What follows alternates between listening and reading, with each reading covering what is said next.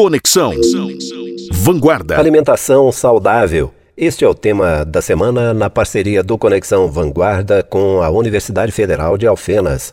O professor Bruno Martins Dalla Paula, da Faculdade de Nutrição da Unifal, desmente fake news que saíram nas redes sociais e explica o que é saudável de verdade. Olá, ouvintes da Rádio Vanguarda. Meu nome é Bruno Martins Della Paula e sou professor da Faculdade de Nutrição da Universidade Federal de Alfenas. Escolhi um assunto que considero muito importante a todas as pessoas para abordar com vocês. Eu vou falar sobre a alimentação saudável e esclarecer algumas notícias falsas que circulam sobre o assunto, em especial nas redes sociais. Segundo o Ministério da Saúde, por meio do Guia Alimentar para a População Brasileira, uma alimentação saudável é composta essencialmente pelos alimentos in natura e minimamente processados, divididos entre cereais, pães e tubérculos, frutas e hortaliças, leguminosas como o feijão, a soja e o grão de bico, leite e seus derivados,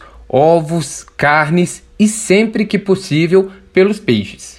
Os alimentos processados devem ser limitados e os ultraprocessados, aqueles com elevados teores de sal ou açúcar ou gorduras, devem ser evitados. Como exemplo desses alimentos, podemos citar salgadinhos de milho, biscoito e bolachas recheadas, refrigerantes e outros. Infelizmente, presenciamos um aumento na difusão de informações falsas sobre alimentação e nutrição nas mídias sociais, causando sérias repercussões na saúde do indivíduo e da população. Sobre o consumo de banha e gorduras de animais, não há comprovação científica de seus benefícios à saúde.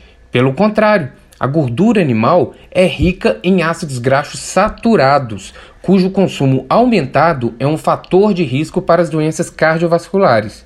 Sendo assim, os óleos vegetais e azeites são as opções mais adequadas. Recentemente, o óleo de coco foi alvo de um falso marketing nutricional. Inúmeras propagandas influenciadores digitais incentivaram seu consumo.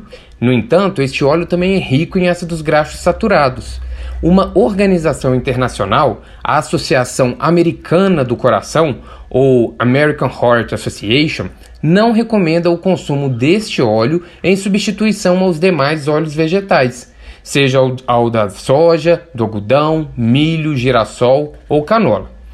Quanto aos açúcares, o tipo integral e o demerara possuem maiores teores de minerais quando comparado ao açúcar cristal e refinado. No entanto, isso não quer dizer que podemos ou devemos consumi-los indiscriminadamente. Todo e qualquer açúcar deve ser consumido com moderação, em especial pelas pessoas com diagnóstico de diabetes.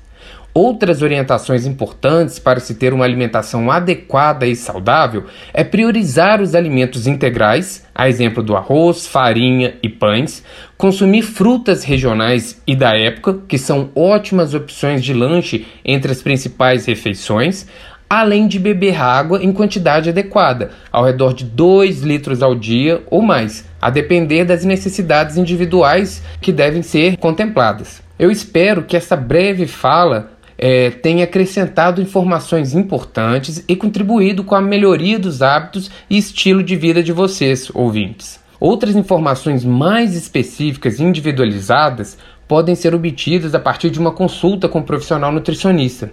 Eu agradeço a oportunidade e desejo a todos e todas uma excelente semana. Toda terça-feira tem participação de um pesquisador ou técnico da Unifal no Conexão Vanguarda.